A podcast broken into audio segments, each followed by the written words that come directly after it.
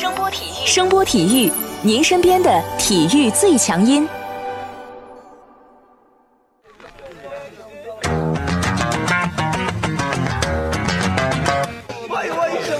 Yo yo, it's boogie time, so come on, let's swing it, alright? 看 NBA 风云，聊 NBA 故事，这里够有趣，这里够专业，没错，这里就是大话 NBA。I be the show, make a room, shake it, shaking it down. I be the nigga with a high profile. Everybody come on, we be the shakers with a crazy style. And then shocking the world, cause we the flow, shake it, speed, make it rock in the city. 欢迎大家来继续收听我们的大话 NBA 节目，我是有才哥。大家好，我是小老弟。今年国庆假期比较美啊，NBA 给咱们球迷搞了几场季前赛看看啊。步行者、国王、勇士、爵士以及某个德克萨斯的球队是吧？这都悉数登场了。大家听到我们节目的时候，还可以看一看凯尔特人和快船的比赛啊。距离新赛季开始是越来越近了啊！上周各支球队的媒体日也陆续开放，各个球队的当家花旦们呢都出来拍了一些帅气的新赛季定妆照，并且接受各路媒体的采访。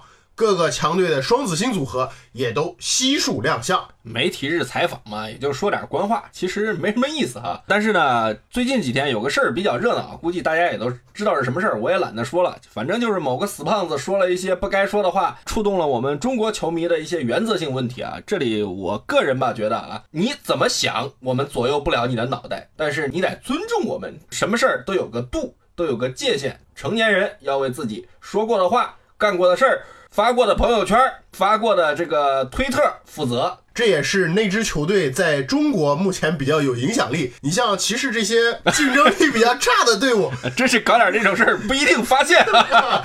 人怕出名，猪怕壮。很明显，这个胖子怕壮。那你没办法呀，你想想几年前的克利夫兰那是多么热闹、啊，这门口是吧？这全都是挤的人，各路记者。那词儿怎么说来着？门庭若市，哎，对对，门庭若市，哎，你看我这就吃了文化的亏啊。对，现在是什么呢？门可罗雀，光秃秃的圣格勒夫在那里啊，跟一帮小伙子玩是吧？一个最强王者带着一堆钻石是吧？王者都算不上吧？那怎么算？人家乐福好歹也是个全明星，好不好？在森林狼的时候也是猛如虎的两双机器，曾经三十一加三十一的男人，被詹姆斯钦点的招募对象，好吧？再钦点，现在还不是孤零零的待在客村里面。说起森林狼啊，前几年媒体日，明尼苏达也算是小球市里面比较出彩的一个球队啊。那是，好歹森林狼也是小球市里面有双子星的一个球队。那你枸杞哥和唐斯是吧？枸杞哥好歹也是签了一点四八亿合同的男人。媒体日采访的时候，维金斯也正面回应了之前媒体和球迷对他的各种质疑。说白了啊，森林狼出彩其实就是因为维金斯接受采访时啊，就是正面回应了一些比较尖锐的问题。这家伙怎么说呢？你球迷包括咱们群里的朋友啊，经常开他的玩笑。保温杯的梗咱们就不说了啊，主要原因还是他现在的打球的风格有点妖，实在是没有见过哪个球队的锋线主攻手不去造犯规的，不去冲击篮筐的。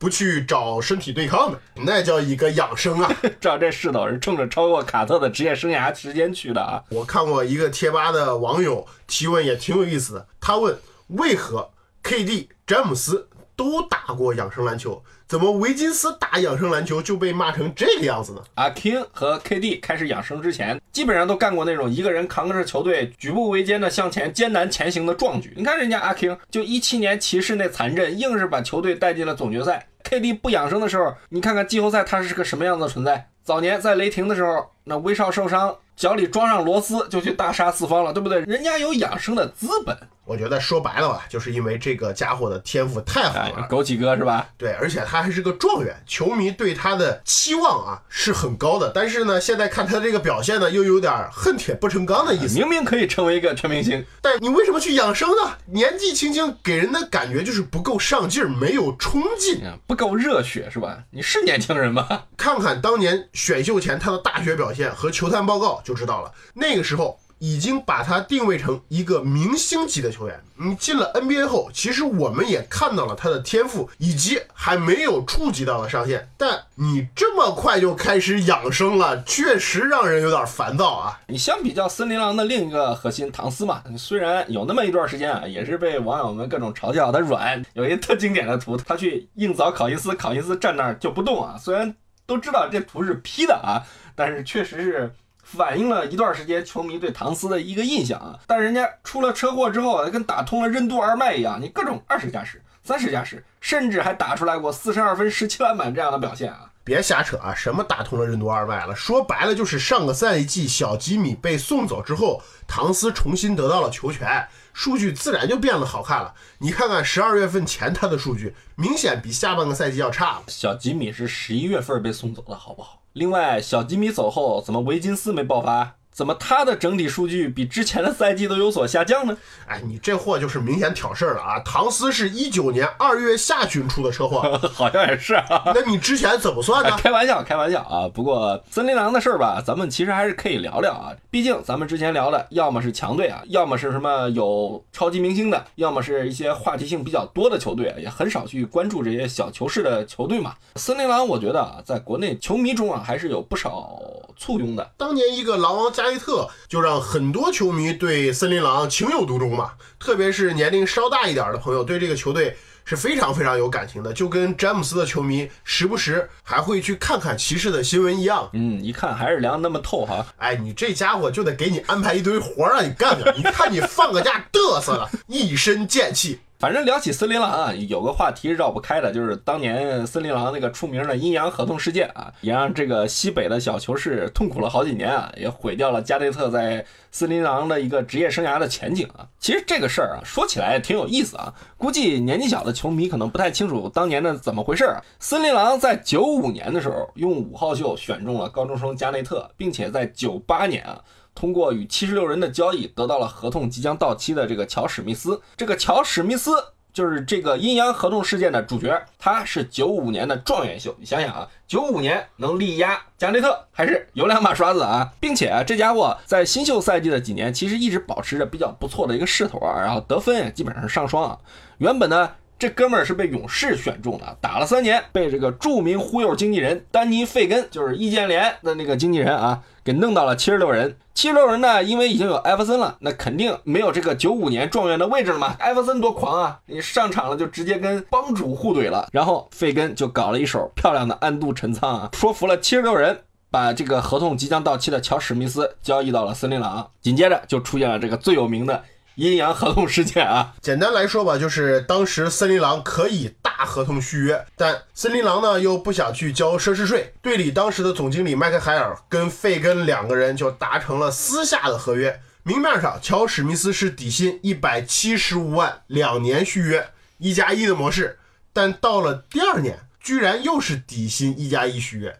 暗地里，这两个天才儿童达成共识，乔史密斯连续三年签底薪。以这种方式去帮助森林狼度过薪金空间困难的窗口，然后六年七千八百万的大合同封上。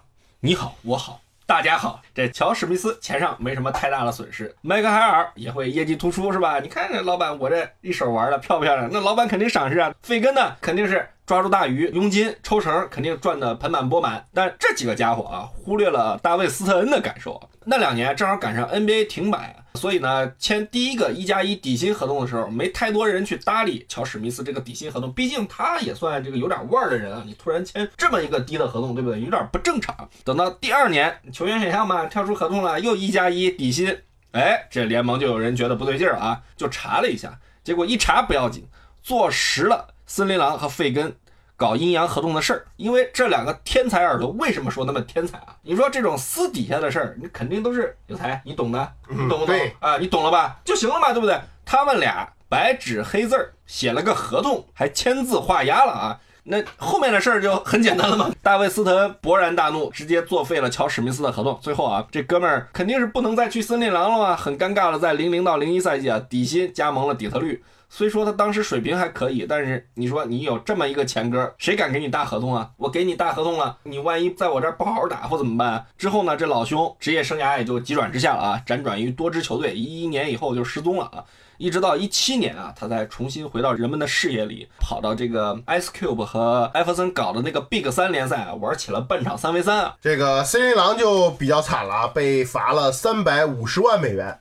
而且呢，零零到零五年是没有选秀权的。虽然后来零三年的和零五年的选秀权被恢复了，但结结实实的因为这次违规操作被重创了一下，球队运作能力大幅下降。队里养的奇葩狂人斯普雷维尔和外星人卡塞尔，整天因为合同的问题呢又争风吃醋。那斯普雷维尔当时的名言嘛，一千万都没有，我怎么养家糊口？没有一份好的合同，我宁愿在家睡觉啊！你说好不容易有选秀权了吧？还在零六年跟开拓者互换了选秀权，结果呢，开拓者拿下了罗伊，这森林狼拿了福耶，这一个天上一个地下啊，白白去浪费了加内特的几年巅峰期。总经理麦克海尔和老板还被罚一年不能到现场去看森林狼的比赛，这加内特就因为在球队长时间无法有突破，就被安吉给瞅准了机会，发动交易，用五换一外加选秀权的方式。得到了狼王。说到这儿的时候，我突然想到一个事儿，你说麦克海尔和安吉，这都是凯尔特人出来的，你滚！我知道你要干嘛。他俩是不是在下一盘大棋啊？你们这些做生意的，是不是都这么鸡贼啊？我屁事儿，别捎上我，对不对？他们俩都是凯尔特人出来了，两个都是一个路子的人，那这这这，哎，这事儿说不清啊，咱们也别去瞎猜啊。反正这之后啊，森林狼一直处于一个低潮期啊，一直也没有什么冒尖的球星出来过，而且他们选秀的风格也挺有意思啊，基本上每年都有不错的这个选秀签位啊，但是呢，也成功错过了无数的大牌球星啊。一六到一七赛季呢，其实森林狼也挺有有意思啊，因为他们要引进吉米巴特勒，所以呢，在一七年手握七号签的这个森林狼，用这个签位加上克里斯登恩以及扎克拉文作为主筹码去引进了吉米巴特勒，然后呢，公牛在这个七号签选中了马尔坎宁啊，这个事儿咱们一会儿接着要说。这么多年，你看看森林狼选出来的人。打出来的也就卢比奥、乐福和唐斯，对吧？你剩下的十二年里面，他们自己选秀成功避开了多位日后成为联盟超巨的顶级球星，而且最让人蛋疼的是，希伯杜在森林狼这几年的运作，你真的没法说。这个希伯杜不能说是没水平啊，但是错就错在老板给他太大的权利了啊！偏偏这老哥呢又是比较信任自己的嫡系，你搞了个森林牛出来。把原来在公牛的老部下能弄来的全都弄到森林狼了，你实在不好意思挖的，还眉来眼去了一段日子。你说诺阿是吧？对呀，这个我其实能理解啊。一支球队连续多少年不进季后赛了，你战绩稀烂，你做老板的肯定想干点事儿嘛，对不对？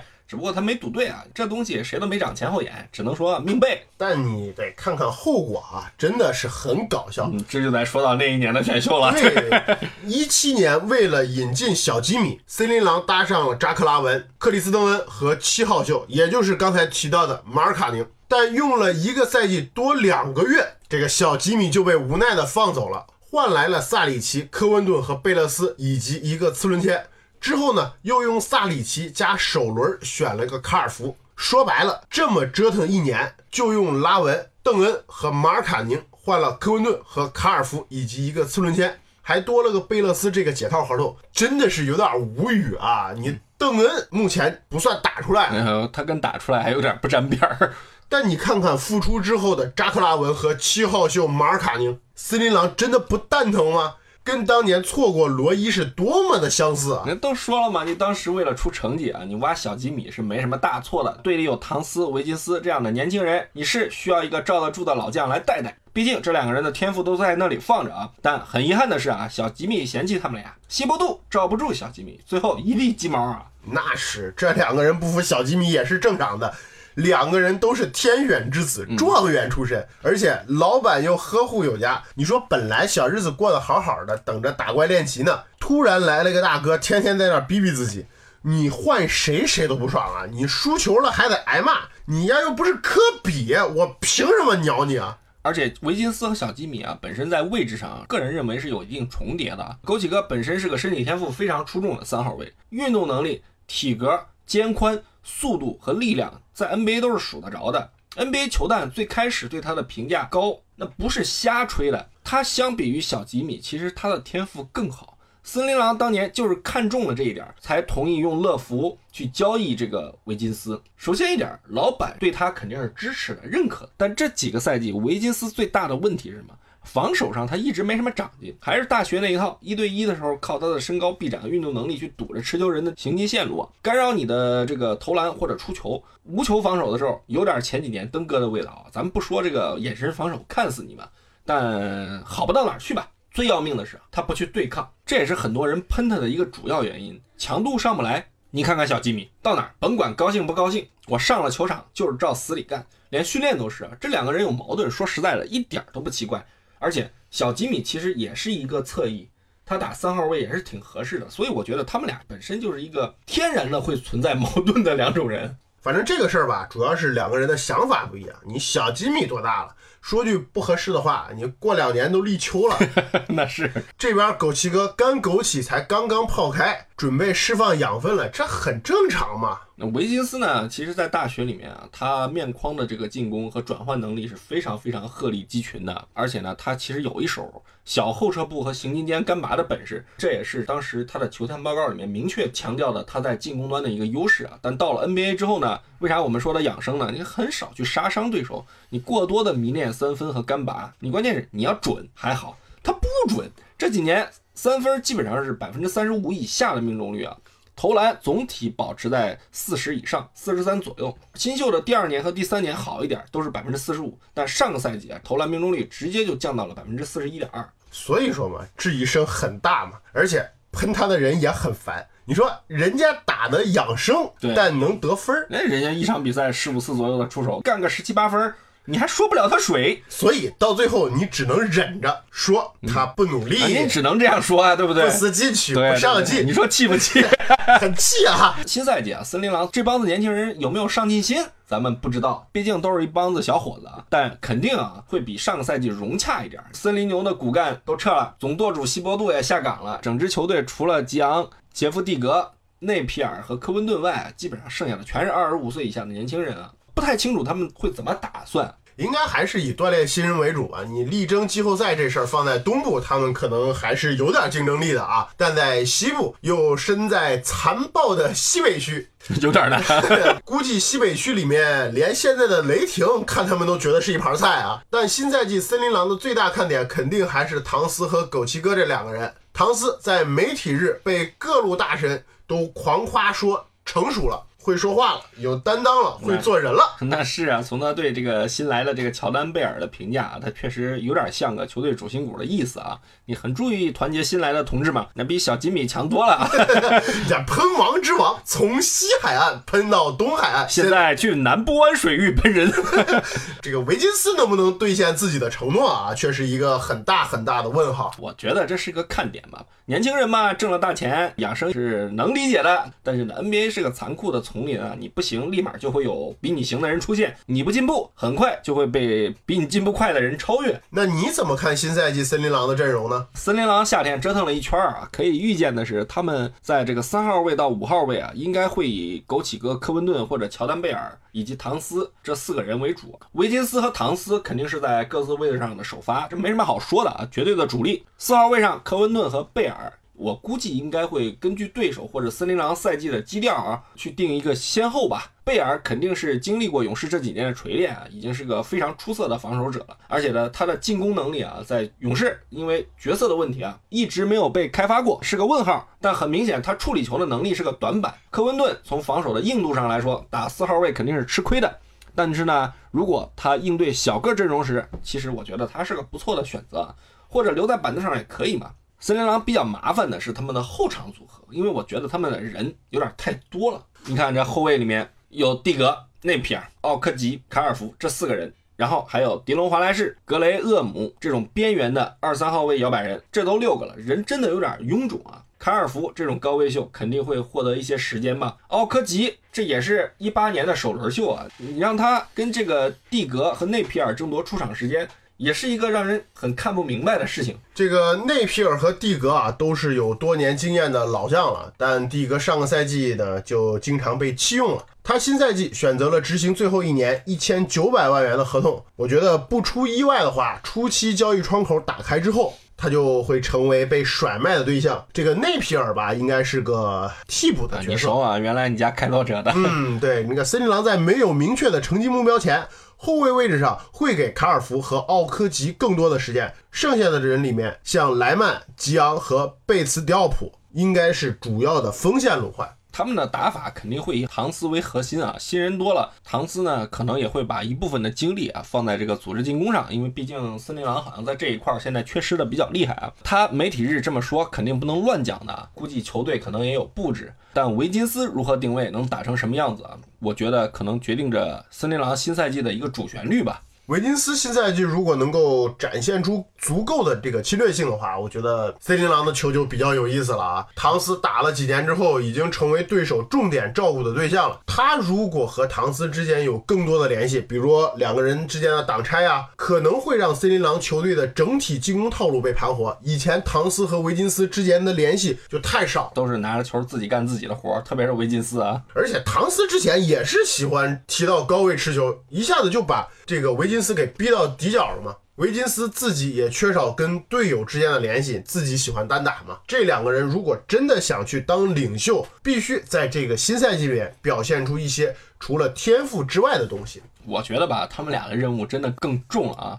新赛季啊，在他们交易走了吉米巴特勒之后，其实罗斯也走了。森林狼的后卫线在新赛季能给对手多强的压迫力，其实是个很大的问号。蒂格呢，其实状态已经越来越差了啊，说白了就是在那儿混钱的。奥科吉和卡尔福如果井喷了，我觉得那是他们运气好，但我觉得这种事儿不太现实啊。森林狼新赛季持球进攻的发起点肯定要向锋线去倾斜，所以我觉得啊，维金斯的压力会比以前大很多。要是新赛季还是打不出来点什么东西来，我觉得这个小吉米估计要在迈阿密笑死啊！那这家伙肯定在那边偷着乐。你看我说的没错吧？对不对？这两个人就是软蛋，他肯定这样说啊。